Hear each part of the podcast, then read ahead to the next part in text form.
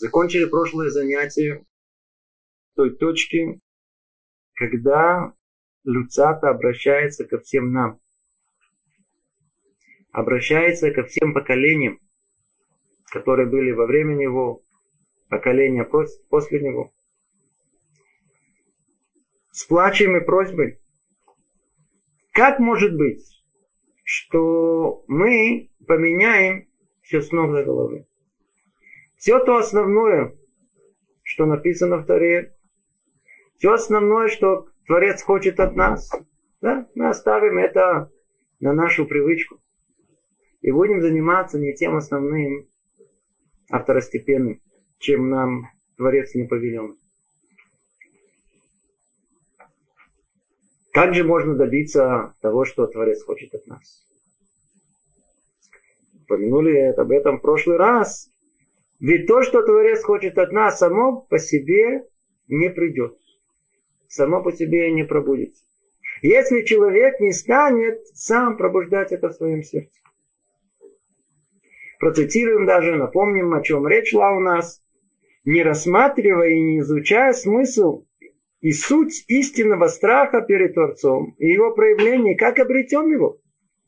Как избежим суетности ничтожных дел мира, понуждающих нас, наше сердце забыть его? Ведь все постепенно забудется. Хотя мы и знаем о нашем долге, благочестии и страха перед Творцом, тем не менее все забудется. Забудется, если не будем стараться установить это в нашем сердце установить любовь там всеми средствами, которые приводят нас к ней. Если это не будем делом, если не будем это делать, откуда найдем эту любовь в себе? И так дальше, дальше. Все составляющие служения Творцу. Оно не сидит у нас как инстинкт. Мы должны развить это. И остановились мы на прошлый раз, когда, он, да, когда мы дошли до точки, где он говорит так –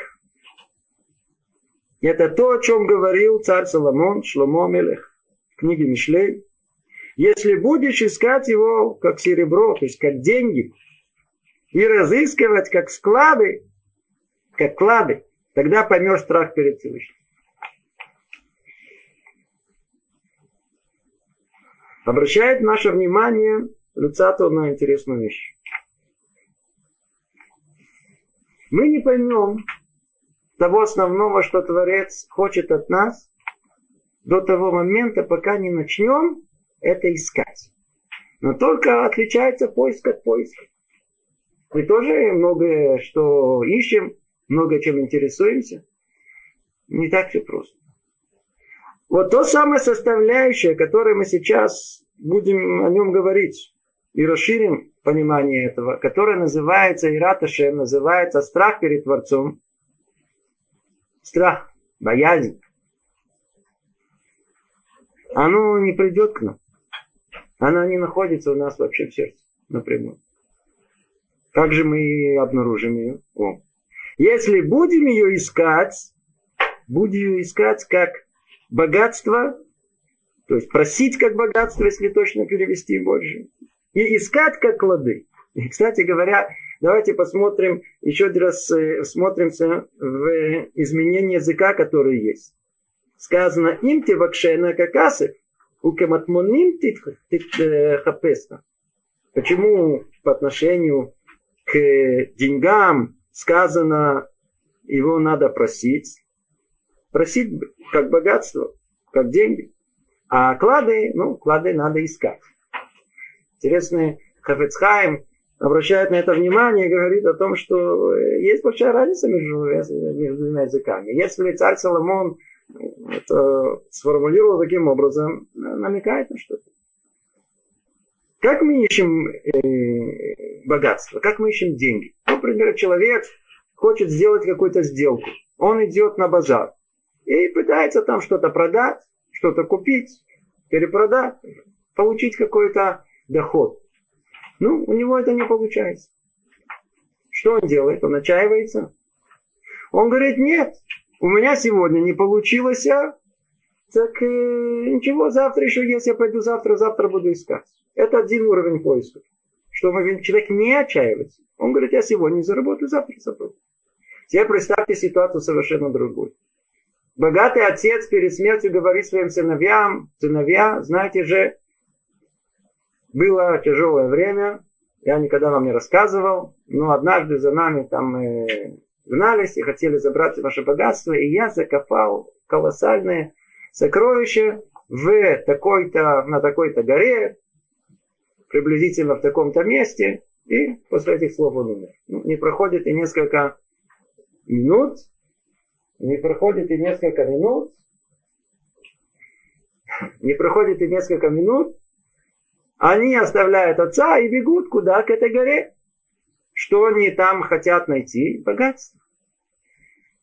Ищут, ищут, копают, копают. Ищут, ищут, копают, копают. Нету богатства. Ну, скажите мне, они успокоятся? Тихо, спокойно пойдут спать, то ничего страшного. Они уверены, что там все это закопано. Поэтому что они оставят это место, уже сейчас темнеет, мы устали. Нет, они будут продолжать копать. И будут продолжать копать, пока его не найдут. Это то, что он говорит. То самую, ту самую мудрость, ту самую, сейчас мы поймем, почему это мудрость, тот самый рад шамай, тот самый страх перед Творцом, мы будем, мы сможем ее найти только тогда, когда будем искать ее как клад, чем сердце, до конца. Без этого жизни нет, я не могу, надо это найти. О. И дальше говорит Люцата интересно. Он не сказал, тогда поймешь философию. Или тогда поймешь астрономию.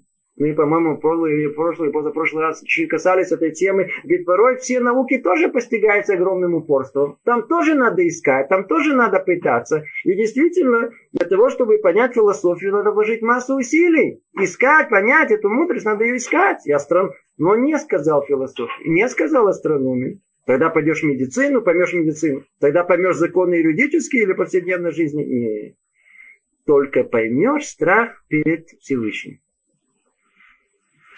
Получается. Продолжает он так. Как видишь, для того, чтобы понять этот страх, необходимо просить его как богатство и искать как клады.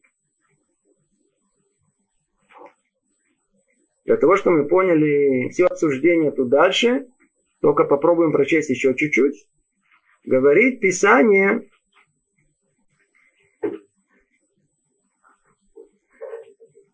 в книге Йов, да, страх перед Господом, он и есть мудрость.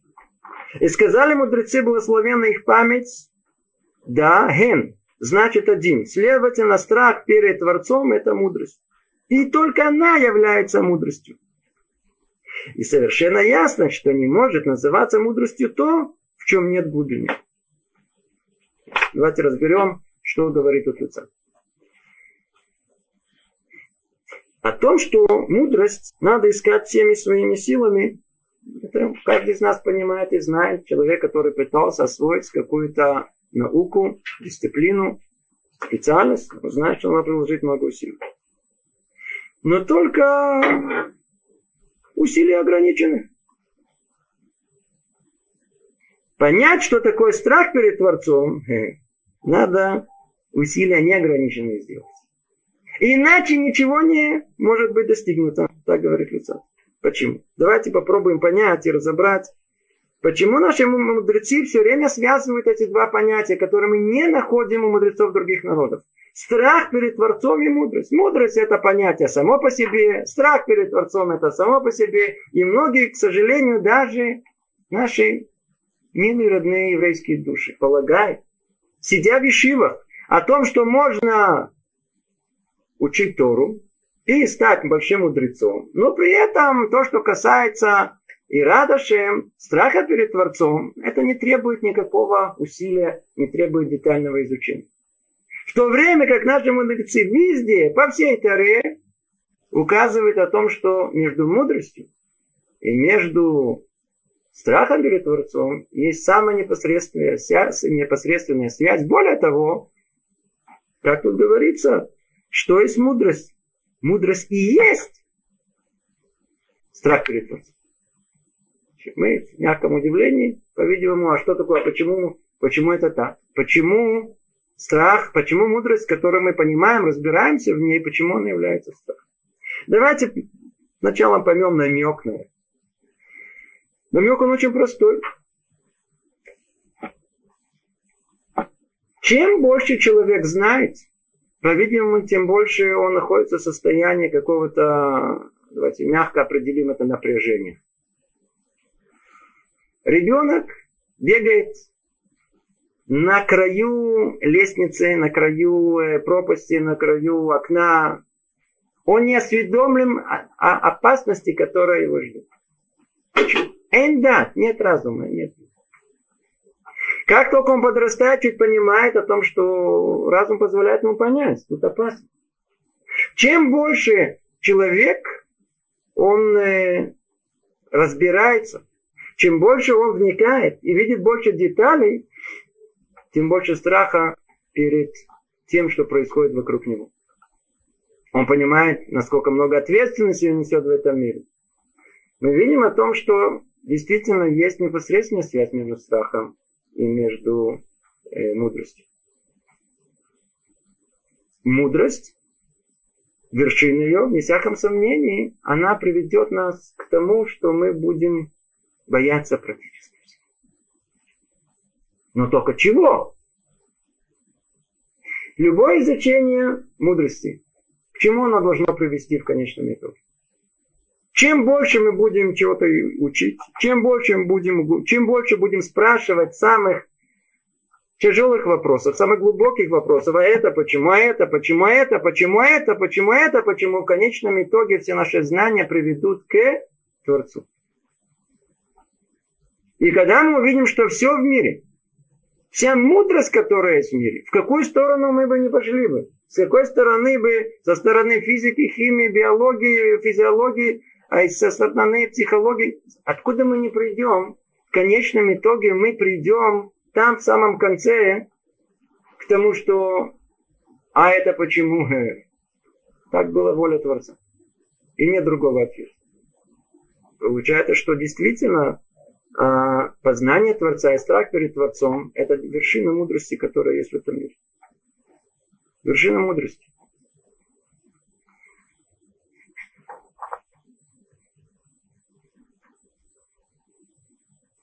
Сказали наши мудрецы так.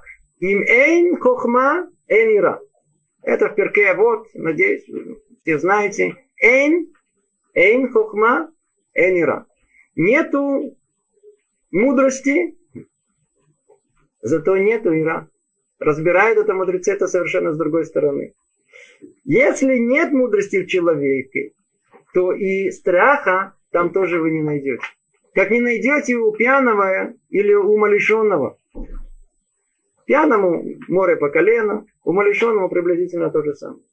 Там, где нет мудрости, там, где нет понимания, там, где нет э, умения увидеть глубину того, что он видит, тем, с чем он имеет дело, там вы не увидите никакого, никакого страха перед, перед Творцом. Итак, страх этот, это вершина всего, что вершина всего. Это вершина, вершина мудрости. Вершина мудрости. И как ее надо искать? Нам просто понять, что мудрость надо искать. Как ее надо искать? Ее надо искать, как мы ищем клад, как мы ищем богатство, не, совершенно не, не, не, не отчаиваясь, совершенно не теряя на это никаких э, ни времени, ни усилий, будем искать. Точно так же мы искать. Страх позволяет нам понять все. Посредством страха мы можем познать законы этого мира. Мы, может быть, чуть дальше будем о нем говорить больше. Но в принципе надо знать, что страх, он содержит вокруг, он, он содержит, э, он держит любую мудрость. Где, как сказано, им эйн ра, эйн хохма. То есть самой Мишне Перкей вот есть две стороны. Эйн хохма, эйн ра, нет мудрости, нет страха. Но с другой стороны, если нет страха, ну, нет мудрости. Что делает нам э, страх? Страх, основное его свойство создать некий сосуд, в котором эта мудрость может находиться. Есть многие люди, которые жалуются, что у них нет памяти. Это действительно проблема. Но она решаема. Есть два способа. Я не один раз пробовал. Вот вам тысяча долларов. И вот вам 50 слов. И ровно 60 секунд. Или там чуть побольше. Увидим о том, что у многих людей есть э, способности. Это называется создание мотивации. Это одна возможность. Вторая возможность, в наше время она менее актуальна, но когда-то она была очень актуальна, когда человеку говорили о том, что вот тебе 20 слов и ровно 2 минуты, если ты не успеешь э, выучить, на этом, э, видишь, там виселица. Это твоя последняя возможность, которая есть. Оказывается, что страх, он способен много-много добиться. Люди старшего поколения говорят, что во времена Сталина у людей память была гораздо лучше. Страх, он держит, а его свойство его, он содержать в себе, он создает тот самый кликибуль, тот самый сосуд, который в состоянии удержать мудрость. Мы полны порой мудрости, но она растекается в разные стороны, а страх, о, он ее собирает. Если бы не было экзамена, люди бы помнили что-то бы. Ну, я, кроме отдельных людей. Для простого человека, что делает экзамен? Из-за страха, который там есть, собирает все его знания в какое-то что-то, что можно вообще собрать вместе с, с, с размере чем-то, выразить чем. Есть какое-то какое содержание. Страх это удивительная вещь. Единственное, что мы потеряли это свойство, это качество. Особенно в наше время, в нашу эпоху, на страх особенно улетучился. улетучился. А ведь без страха ничего мы не сможем понять. Ничего не сможем достичь. Давайте пойдем дальше. Смысл, который вкладывает Люцата в эти слова, он в том, что если мы хотим добиться служения Творцу, так, как Он желает от нас, и берется пример страх перед Творцом, дальше мы увидим, что это только одно из составляющих, то искать его надо как? Его надо искать как? Как э, мы ищем клад, как, ну, со всем сердцем нашим, со всем желанием нашим. О, вот это то, что должно быть.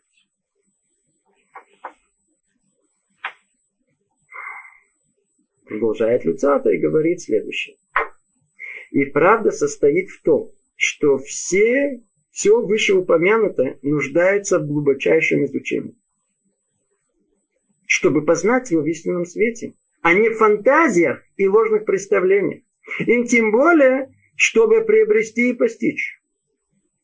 Снова он повторяет ту же самую мысль, но уже в другой форме. Истина состоит в том, чтобы, мы, чтобы и, и, и все вышеупомянутое, то есть то самое истинное служение Творцу. Назвали это слово благочестие, может быть, не самое подходящее название, по-простому служение Творцу. Оно нуждается в глубочайшем изучении. Иначе что произойдет?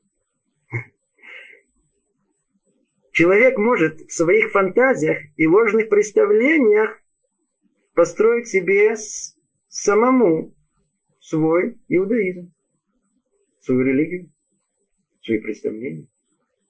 Он себе сам подстроит, что такое благочестие, как мы сказали, что такое служение Творцу, сам себе построит. И это было так во все времена. Если мы посмотрим на всю историю еврейскую, мы увидим, что во все времена появлялись люди со своими идеями.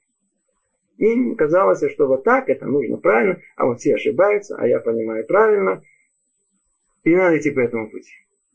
Придумывай свое.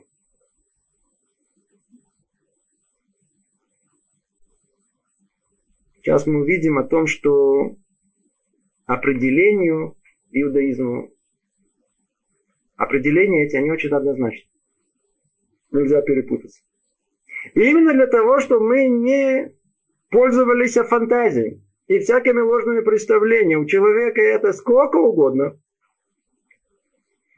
Мы должны четко понять и глубоко изучить, где находится истина в этом вопросе. И дальше он продолжает говорить. Тот, кто хорошо обдумает все сказанное, увидит, что благочестие определяется не тем, что представляется глупцам, рядящимся благочестием, а истинным совершенством и великой мудростью. Ну, так в чем же это? В чем? Мы все время говорим, говорим, а, все они ошибаются, а где же истина? Где та истина, о котором Люцата говорит? Хм. Она, как всегда, у нас где находится? Перед носом. И мы ее уже читали много-много раз. Каждый год, по крайней мере, один раз. Один раз. Несколько раз. Она находится в книге Дворим. Открытым текстом, ясно и точно определяет нам, что Творец хочет от нас. Ведь тот самый вопрос, для чего человек пришел в этот мир, он всегда упирается в вопрос обратный. Он пришел в этом мир, какая моя цель пребывания в этом мире? Во что? Выполнить волю Творца. Если есть Творец, я творение, он меня сотворил для определенной цели, то есть он что-то требует, желает от меня, значит вся суть моего пребывания в этом мире одна единственная. Выполнить волю Творца. А в чем эта воля? Что Творец хочет от нас? Вот оно. Написано ясным, ясной формой, явным текстом. И говорит наш учитель, наш учитель Моше, мир ему сказал.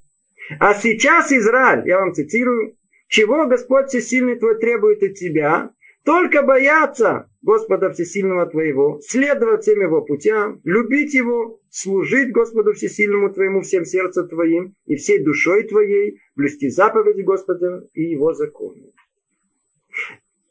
Это цитата из. Теперь, вполне возможно, что вы не следили за ней. Сейчас вы видите, что она разбивается на очень ясные составляющие. Здесь названы все составляющие совершенного служения, желанного ему благословенного. Какие? Их пять. Их пять. Если у вас есть текст, вы можете смотреться в эти слова на русском языке, их нужно понять. Сколько их? Первое – боязнь. Второе – следование его путям. Третье – любовь. Четвертое – цельность сердца. То есть, скорее всего, это надо перевести не порочно сердце. Хотя и то, и другое верно. Цельность сердца запишите. Я знаю, тут переведено как цельность сердца. Э, это называется шлемуталев. Да, надо объяснить, сейчас мы объясним, что это такое. И пятое, только в самом конце, то, что нам всеми известно и исполняемо, называется шмирата митцвот. Исполнение заповедей Творца. Что Творец хочет от нас? Пять составляющих. Сколько мы с вами знаем? Одну. Шмирата митцвот. А где все четыре остальные?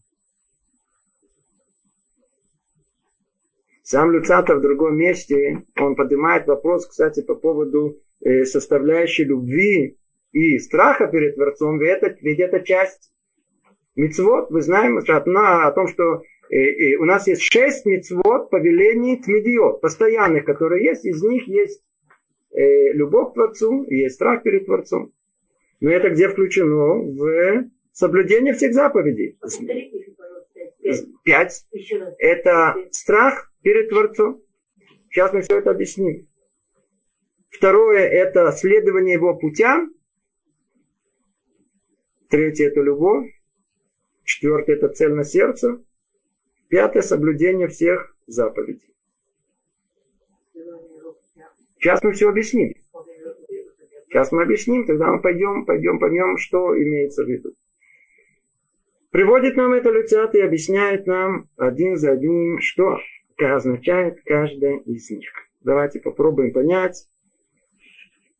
Постепенно разберем во всех все эти вопросы. Что есть страх? Страх – это страх перед величием Всевышнего. Это значит страшиться его, как страшаться великого и грозного царя, умерять себя перед его величием в каждом движении своем, и тем более говоря перед ним в молитве или изучая его закон. Что такое страх перед Творцом? Есть три вида страха. Мы с вами, по-моему, в прошлый раз говорили даже больше, но есть у нас, э, давайте перечислим снова. На самом простом уровне у нас есть э, в нашем языке, Лашона Койбиш, есть у нас понятие, называется пахат. Это непосредственный бытовой страх, если мне кто-то стукнет, сейчас что-то упадет на голову, то есть я вижу, это сейчас, сейчас это прям случается, это прямо уже на меня двигается, да, то есть я тут убегу, разбойники, террористы. Есть, называется эйма, по-видимому, переводит словом ужас, когда непосредственно нам ничего не угрожает, но мы в таком полном ужасе, э, кто-то один смотрит какой-то фильм ужасов, и вдруг какая-то, я знаю, какое-то чудовище на него из экрана. Он, он знает, что никто на него не прыгнет, тем не менее заснуть не мог целую ночь. Почему? Все время эта картина у него эйма. И есть уровень третий, называется Ира. Ира, она сама по себе Ира. Э, Ее перевод как слово страх, боязнь, но она сама по себе делится тоже на три э, составляющие. Есть ирата оныш, ирата рамемут и ирата хет. Ирата, ира, как мы переводим, переведем, нету другого слова, поэтому мы будем говорить, будем употреблять, будем употреблять, употреблять русское слово страх. Страх наказания. Это не пахот, это страх гораздо более высокий. Ирата, ирата, оныш, это тогда, когда вам ничего не угрожает. Вам ничего не угрожает. А откуда пришел этот страх? Страх пришел от осознания, вот тут это то, то, что тут сказано, им эйн, а, им, э, а что мудрость и страх это одно и то же, что вот эти две вещи связаны. Ирата оныш. Что значит ирата оныш? Когда я вижу и знаю, и разобрался, и понял, например, человек, который разбирается необыкновенно в ботанике, и он зашел в лес, и около него еще его друг такой, который в этом ничего не понимает. И для него все, все, все, все очень просто. Есть палки, есть деревья, есть э, и все, и трава. Тот, кто занимается ботаникой, хорошо знает, разбирается о том, что о, тут вещи, тут нельзя трогать, тут нельзя пройти, вот это, это мухомор, это, это, это, это нельзя есть, это нельзя. Есть вещи, которые есть, вещи опасные, которые вокруг них. Он их не берет, но уже одно тот факт, что он это видит издалека, и что это может там, что привести какое-то последствие к какому-то э, наказанию, это уже приводит его в какой-то какой-то минимальный такой, вводит в какой-то минимальный страх. А страх, о котором мы говорим, Ирата Омныш, это тот страх, который есть у человека богобоязненного, который знает о том, что жизнь на этом не кончается. То есть смерть это только начало жизни, а после этого только начинается тот называемый есть чего бояться. Есть чего бояться. То есть то самое боязнь, что произойдет у нас после смерти, то есть с началом жизни, это есть Называется Ират Аоныш. Почему? Я не, я, я, я, я боюсь. Я почему? Я боюсь.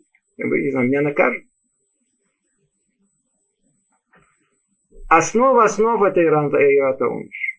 Когда пришли ученики к Рабан Йоханан бен Заков и спросили его, Рабейну, это было перед его смертью, обучи нас, последнее твое слово, он им сказал, дай Бог, чтобы страх перед Творцом у вас был, как страх перед э, Басар Ведам. Он имел в виду, естественно, не Пахат, а Ирата, Ирата э, э, Ониш. Они говорят, Аткан, они были на уровне, мы не представляем, кто они были, они были к душе Ильон. Оказывается о том, что лавай, чтобы мы э, удостоились понимания того, что такое, что такое страх перед наказанием. У нас даже этого нет. И вот, вот это страх, который есть тут, ну, страх, который тут есть, вы думаете, он говорит о страхе э, оныш? Нет, он говорит о Ирата Рамамут. Ирата Рамамут это уровень еще более высокий. Это уровень тогда, когда вы боитесь не потому, что а получите какое-то наказание даже через 120 лет. Вовсе нет вы, а приходит от, от, от величия, которое есть. Страх приходит только от того, что вы видите какую-то грандиозную картину. Иногда человек видит какой-то вулкан. Ему ничего не угрожает, он видит это за, за, за, за десятки километров. Но одно величие картины, которое есть, приводит его в трепет. По-видимому, перевести нужно страх трепета. Иратарамаму. Это то, что говорит тут Люцата. Что такое страх? Что Творец хочет от нас? Он хочет от нас боязни. А что за боязнь? Это боязнь вознес... вознесенности Его. Тут переводится вознесенности Его. Тут величие Всевышнего.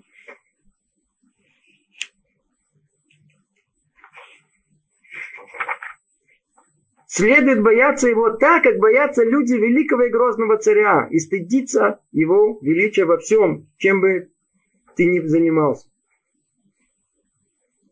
В чем страх? Например, есть у нас страх, приведу еще пример, где можно найти это. Иногда, знаете, когда мы сами в комнате, как мы себя ведем? Можем ходить как угодно, делать что угодно. Нас никто не видит. Вы же что не видит. Но если мы знаем, что в доме есть родители. А, уже неудобно себя вести. А посторонние люди, и тем более. Когда кто-то следит за нами, все наши движения, они совершенно другие.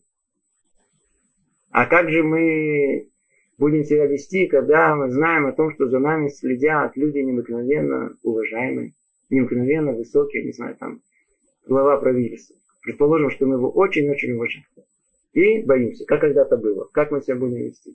Во времена Сталина, предположим о том, что человек, для него это был Бог, полубог, я не знаю, кем он был. И ему говорят о том, что смотрите, э, знаете, он, э, как его звали, э, Виссарионович, Йосиф Виссарионович за вами наблюдает.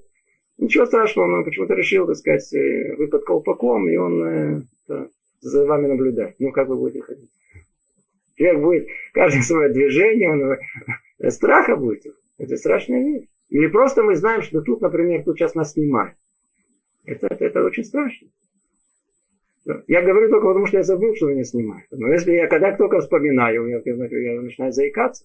Те, кто знает о том, что наши занятия, они были построены совершенно по-другому, когда этого не было. Мы говорили по-другому, обсуждали все по-другому. Да? Это не так все просто, это не за нами наблюдает. Надо ходить с галстуком, Говорите более красиво, от этого говоришь еще хуже. Начинает заикаться. Но... Страх. Поэтому вот он и говорит о том, что надо страшиться, как великого и грозного царя. У нас просто нет понятия царя, поэтому приходится выдумывать примеры, приводить примеры, которые, для страха, которые ощутимы в нам. Кстати, как начинается Шулхана Рух? Как начинается наша книга законов? начинается со слов «Шевити Ташем Ламигды Тамир». Как мы должны себя э, чувствовать в любой момент нашей жизни? Как мы должны исполнять наши заповеди? С постоянным ощущением присутствия Творца в этом мире. Постоянным.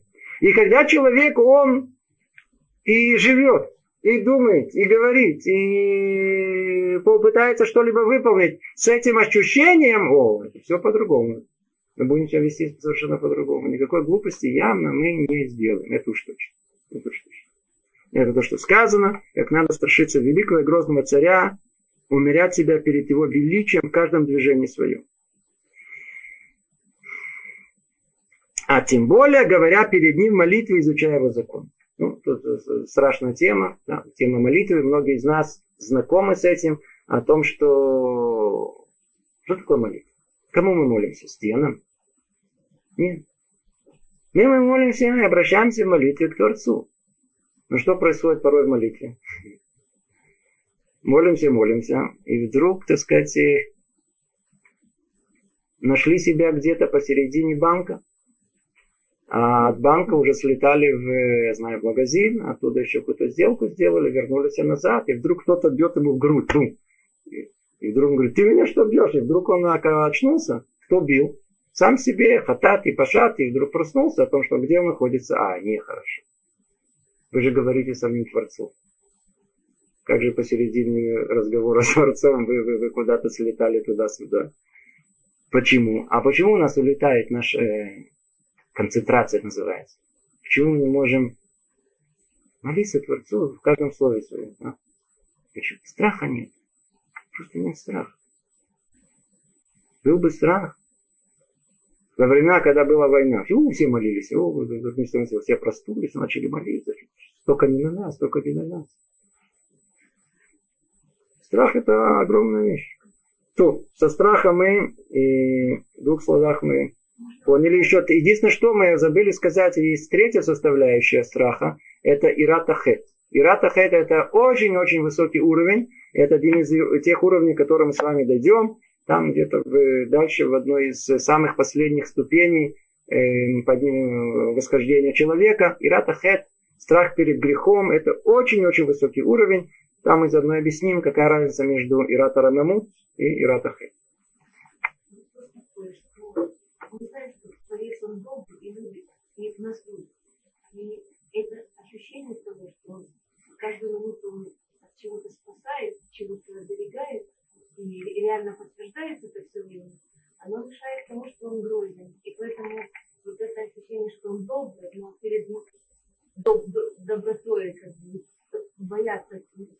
сложнее, чем перед э, грозной чьей-то силой. Вот как это мешает то, что вы говорите, это очень ясно и понятно с такого народного выражения под названием «Бог простит».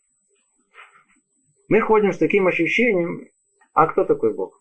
Добрый дядечка. Вот. Такой какой-то, такой, знаете, с, с бородой седой, эм, э, дедушка очень добрый, который нам раздает одни подарки. Но с другой стороны, кто вам сказал, что Бог простит? У нас написано вовсе не так. Наоборот, написано, что Бог ничего не прощает. Ай, не дошло еще до вас. Ну, сказано о нем, что он долготерпимый, он просто Марих Аф, он всего лишь оттягивает наше наказание за наше нарушение, если они есть только, да? Чудо, он дает нам возможность исправления.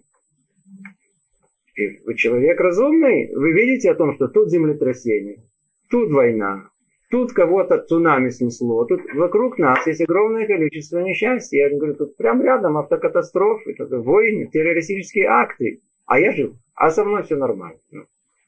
Человек должен понимать о том, что все условно в этом мире. Называется, я пока жива, я пока здорова, я... все может быть не так. Поэтому, если человек, он, снова мы приходим к мудрости, чем более он мудр, чем больше он понимает все, что все связи, как все взаимосвязано в этом мире, тем больше он понимает, что есть чего бояться. Единственное, что, Рухашем, что до меня пока не дошло, пронесло. Ходить надо с этим страхом. Надо ходить с этим страхом. Теперь, это первое, это страх. Не думайте только, что мы его разобрали. Мы только очертили его приблизительную э, структуру, приблизительно э, основные направления понимания, что есть страх. Но есть тут глубина колоссальная, это просто не наша тема. Второе, это менее понятно, может быть, следование его пути. Что такое следование его пути? включает в себе всю суть искренности человеческих качеств и желания их улучшить. Почему искренности? Называется Йошарамидо. Прямоты человеческих качеств. То есть наши качества должны быть прямыми, а они какие? Искривленные. И для того, чтобы вернуть их в то самое оригинальное, желаемое состояние, мы должны их исправить. Есть вопрос, а какой вид эталон? Каждый из нас личность, отличающаяся друг от друга. Все отличаемся друг от друга. У каждого из нас есть свое, свой характер. Ну, его характер. А? Его характер. Есть эталон. Эталон – это свойство Творца. Сказано о нем а урахум афатарахум. Он милосердный, ты должен быть милосердным. Он долготерпимый, ты должен быть долготерпимым. И так далее. Мы зная, зная все качества Творца, мы приблизительно понимаем, даже не приблизительно, очень точно, какими мы должны быть. Поэтому, когда мы говорим о служении Творцу, о том, что Творец хочет от нас, мы сейчас увидим о том, что без этого ничего у нас не получится. Исправление себя – это основа основ основой снов. И никакая любовь, и никакая, никакой страх без исправления тоже не поможет. Не поможет. Сейчас мы конце мы все соберем вместе. Сначала просто разберем каждый из них, чтобы поймем и поймем, что каждый из них означает. Итак, э, следование его путям, что означает? что мы должны исправить себя, свои медот, свои человеческие качества, свой характер, уподобие его качествам Творца, как он проявляется в этом мире. Третье. Третье. Любовь. Ну, что такое любовь? Надо нам, я говорю, знают, вы нам расскажете, что такое любовь. Любовь это чувство. Это так приятно. Нет. Это, любовь это не нечто неопределенное. Меня посетила любовь. Да. Физиологическое ощущение, которое есть у всех, включая животных. Не про это речь идет. Что такое любовь? Любовь тут, а, а Люцата отсекает все другие понимания, что такое любовь. Любовь это не что такое неопределенное. Определенное. Я вам рассказывал, один человек прислал послание, где он э, посредством учебы Кабалы, он достиг любви к Творцу. Его он ощутил свет, и потом ощутил любовь к Творцу. И теперь не знает, что дальше делать. Почему? Потому что он ощутил теперь любовь.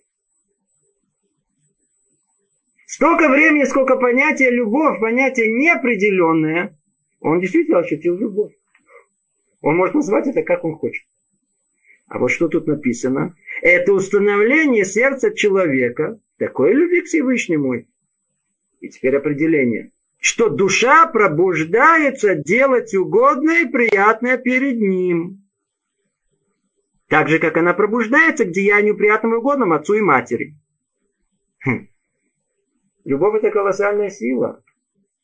Любовь это пробуждение внутри какой-то какой силы, которая толкает человека сделать угодное любимому.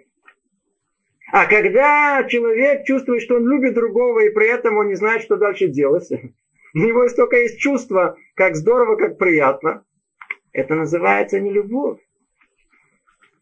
Ее можно назвать любовь, но только к самому себе. А мы что ищем? любовь к Творцу. То же самое, когда один человек говорит, я тебя люблю, что это означает? Любовь, она всегда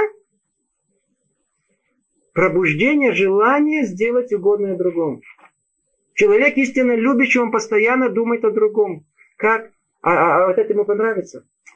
А, а вот это он любит. Любящая жена – это прообраз именно такой, который должен быть. Любящий муж. Любящая жена все время мыслит по-настоящему, которая любит не себя, а мужа. Ее мысли все время, а мужу это понравится, не понравится. Он, он за это захочет. Может, это его рассердит, нет, это нет. У меня голова все время крутится вокруг этого. Вся проблема, что мы любим, конечно. Мужа, да, любим, но себя больше. А так как себя больше, то отсюда все остальные проблемы, которые возникают в нашей семье. А если по-настоящему любили, любовь это натина, слово ава от слова хав, дать. Пробуждение желания дать другому человеку. Это определение любви. Нельзя это сдвинули, посчитать, что это что-то другое. Теперь. Четвертое. Называется тут беспорочное сердце, тут называется цельное сердце. Что это такое шлемуталев? Что это такое? Заключается в том, что служение Всевышнему совершается с кристально чистым намерением. То есть только ради самой цели служения, а не ради чего-либо иного. Да, только из чистых намерений, то есть оно должно быть только ради служения ему, а не для какой-либо другой цели. Мы знаем о том, что многие вещи, которые мы исполняем, выполняем как э, еврей, соблюдающий еврейскую традицию, мы, мы исполняем, но только очень часто примешиваем сюда много наших личных чувств, личных желаний. Делать надо все с намерением, чистым намерением делать это для Творца. Вся проблема, что мы это делаем. Но как много есть там желания показать себя. Мы делаем мецву, но в основном хотим, если уже делаем, чтобы остальные увидели. чтобы я считался праведником, чтобы я считался умным, чтобы я считался знатоком Торы, чтобы я считался человеком, который знает все тонкости соблюдения Торы. Это называется нагиот, называется не чистота намерений, которые. Кроме этого, просто надо знать, в каждом мецве и мецве, который мы делаем, надо знать, э, э, э, какое намерение должно быть. Это колоссальная тема, которой мы не касаемся. Соблюдение мецвод требует намерения или не требует намерения? Есть мнение мудрецов, которые говорят, мы можем выполнять мецву без должного намерения, соответствующей этой мецве. Но согласно всех мнений, это бадиават, это только постфакт. Изначально все мецвод требуют кавана, требуют намерения. Дальше он чуть-чуть добавляет содержание смысла этому. Сердце должно быть беспорочным, то есть целостным служением. Оно должно быть направлено на служение, а не на какое иное дело. Недостаточно производить заученные движения и жесты. Сердце полностью должно быть отдано этому. Или давайте другой перевод посмотрим. Сюда же относится и необходимая цельность в служении, дабы не уподобиться сидящими на двух стульях. Ну, Пасеха Шнес и Фильм, известная известная, это тоже тема сама по себе колоссальная, о том, что мы знаем, что есть люди, которые они хотят получить удовольствие от всех миров, которые есть. Зато религиозно. То есть э, недавно вопиющий пример, который, который был, одна, знаете, вы, если вы, вы часто религиозного мира есть э, вот такое постоянное ощущение, что надо лить кадем, надо продвигаться. То есть это откуда-то взято, понятно откуда, не, не из еврейских источников. Что значит продвигаться? Ну, есть какие-то условности религиозные, их неважно выполнять. Одно из последних, которое я видел, одно, гордость, которая была у одной манекенщицы, э, которая гордилась тем, что она религиозна. Я слово манекенщица говорю, так сказать, находя самое подходящее слово. А, и, ну, и при этом она религиозна. Да. То есть можно быть и такими, можно быть такими. Есть многие люди, которые не горды тем, что они целый день э, занимаются какой-то деятельностью такой э, далекой от всего, но при этом они религиозны. А что же религиозно у вас есть? Что есть? Например, в субботу привычка, которая у них есть, есть чун. Да. Или сидеть, или петь субботние песни. Почему? Так с детства они привыкли. Им это доставляет удовольствие. Все, что идет доставляет удовольствие, проходит на ура, и очень делаю, что хочу. Да? При этом еще и плюс и религиозный. Ну и тут эта тема благодатная, просто я не хочу, у нас мало времени. Если мы ее начнем с тысячами примеров вокруг нас, не выйдем из этого. Самая страшная тема. Называется посех альшнесики. Мы хотим, мы сидим на двух стульях. Во всем. Да? То есть хотим, хотим удовольствий, таких простых, э, с, самых низменных порой, самых гнусных порой. Но при этом быть религиозным. Религиозные точки. Да, и не будем этого касаться, чтобы тут не, не, не раздражать никого. Почему? Потому что мы все на этом сидим. Будет очень больно. Это одно. А второе, что он говорит, это выполнение мецвод с автоматом. Есть понятие, называется автопилот.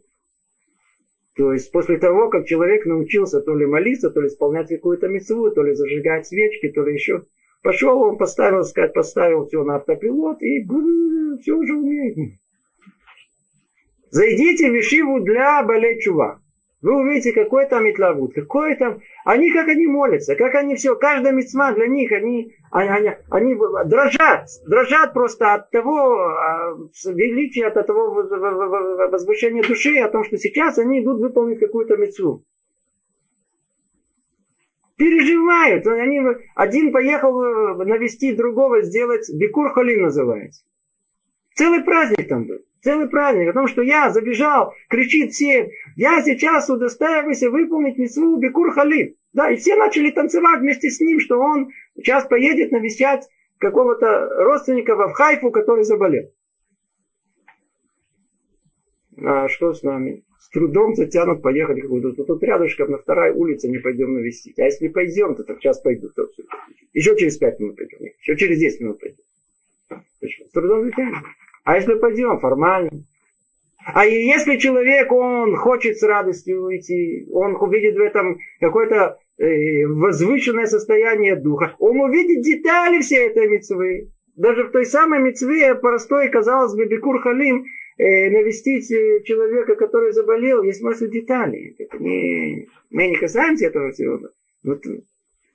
А тот, кто делает все как э, автопилот, он ничего не рассмотрит. Пойдет что? Как многие говорят, вы знаете, мне ваша еврейская жизнь не нравится. Почему? Все кажется какой-то такой, знаете, птицу поставили. Знаете, птицу. Сделал мецву, записал в банке, самое, что-то, так сказать, вошло. Вполне возможно, что очень тяжело понять, что в душе человека. Но его наблюдение, вполне возможно, оно отчасти оправдано. Многие из нас, к сожалению, соблюдают все еврейское э, просто по инерции. Просто по инерции. Скажете, а, о, для, нас были чува, это не грозит. Ну, что ж для нас... Знаете, когда Бальчува перестает быть Бальчува, тогда, когда он начинает соблюдать, все по инерции. Успокоился, тихо, уже, все знает уже, нет уже всех этого э, воодушевления, которое должно быть.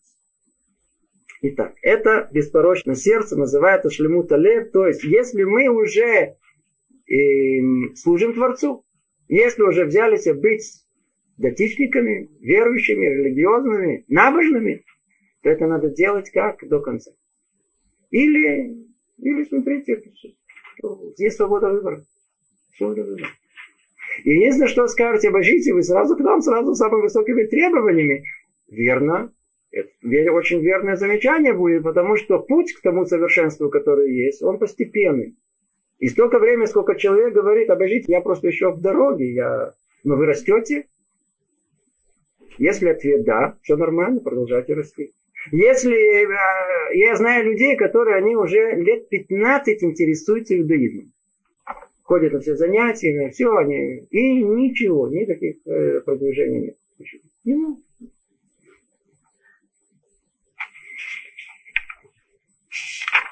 Следующая составляющая, пятая, оно самое простое, нам ясное и понятное. Так он и пишет. В простом смысле соблюдение всех заповедей. Естественно, в соответствии со всеми их тонкостями и условиями. Конечно же, надо соблюдать все заповеди так, как Творец и повелел, а в каждой заповеди тысячи-тысячи деталей маленьких, из чего все это состоит. Надо знать их, на всяком сомнении. Мы это и делаем, мы для этого изучаем Шулханару, изучаем всех э, Масакилим, все, все вокруг, всех, поиским всех э, законодателей еврейских, которые нам э, расширяют понимание того, что есть э, еврейский закон. Итак, мы с вами еще последнюю фразу добавим. Все эти правила требуют великого и подробного объяснения. Все это нужно понять, разобраться, Хорошо, хорошо, хорошо. Все, что мы перечислили. Мы перечислили с вами пять составляющих. Теперь давайте скажем что-то о них общее. общее.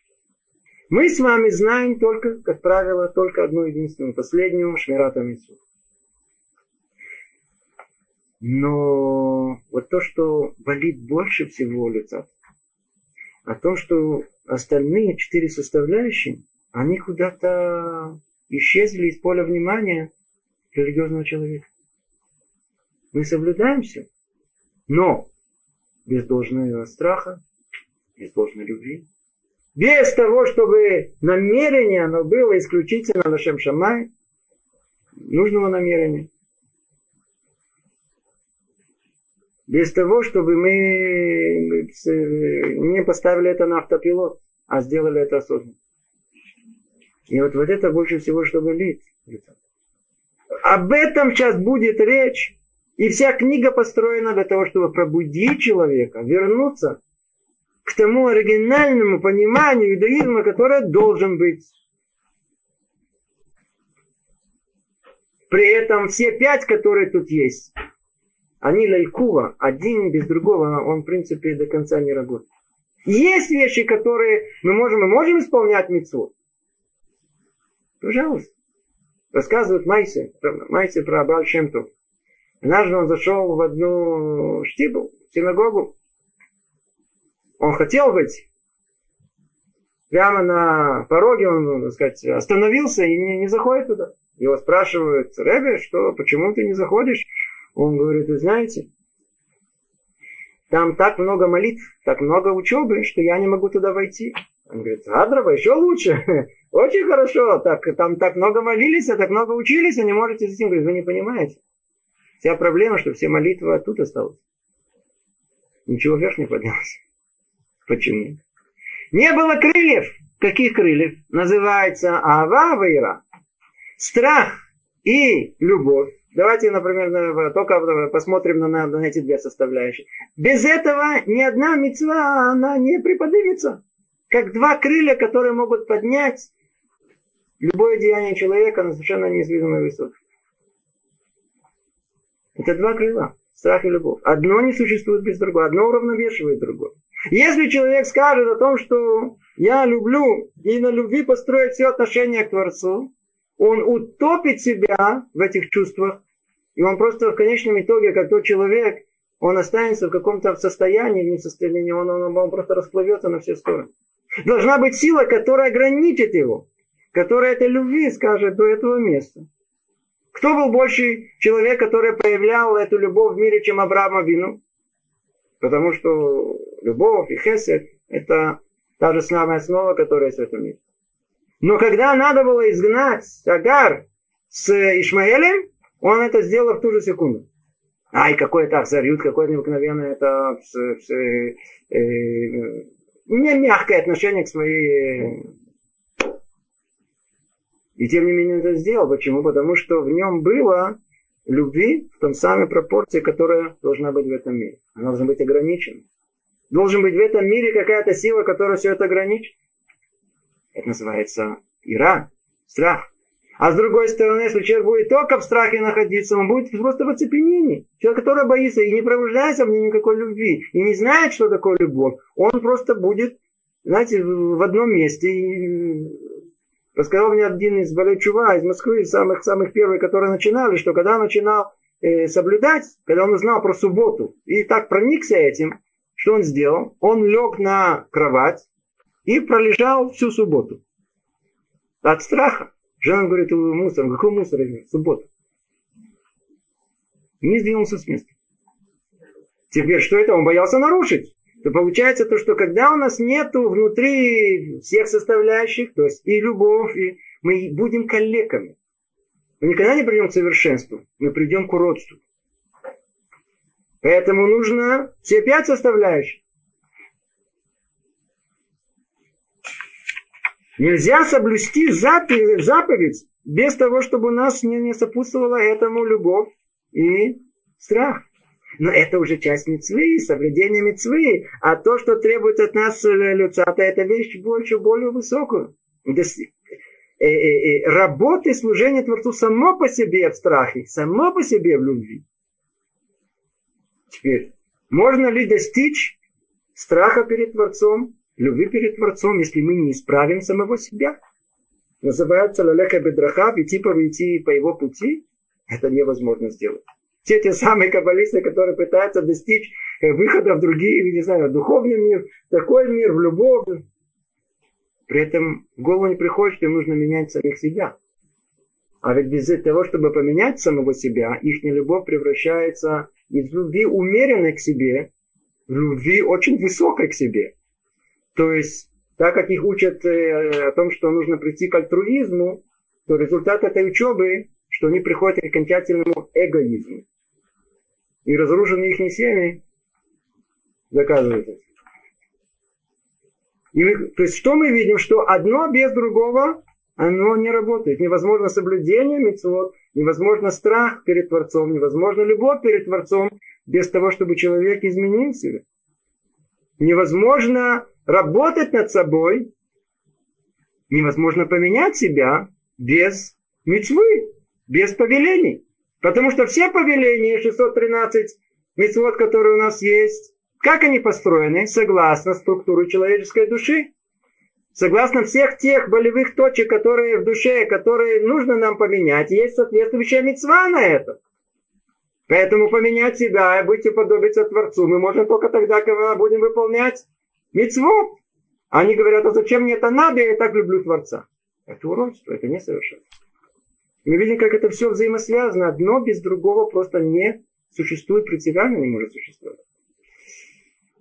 Огромная проблема э, для тех, которые пытаются только увидеть одну часть во всем этом.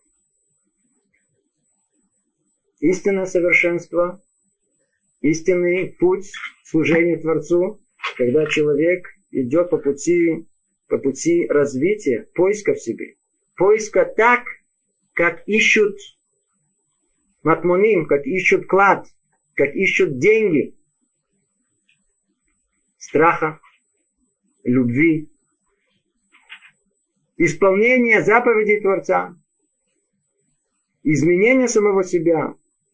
И все, что мы делаем, все, все, все служение Творцу, оно должно быть сердцем беспорочным, сердцем целым, где намерение, которое у нас есть, оно чистое, исключительно для Шем исключительно для э, того, чтобы принести радость и удовольствие нашему Творцу. И последнее замечание, на этом мы заканчиваем. И для многих услышать это за один раз все вместе очень тяжело. Но так как мы пытаемся выяснить на это видение, выяснить, что и что, о чем речь пойдет, как любое видение, которое должно быть. Поэтому мы обязаны были это сказать в такой, возможно, острой форме. Но и цель была одна единственная. Так как у нас в наше время есть так много всяких разных течений, всяких разных измышлений, всяких разных попыток представить иудаизм в другой форме, нам приходится говорить очень четко, ясно и однозначно. От иудаизма это это и только это. И нет ничего другого в ней. Ну, на этом мы остановимся, в следующий раз продолжим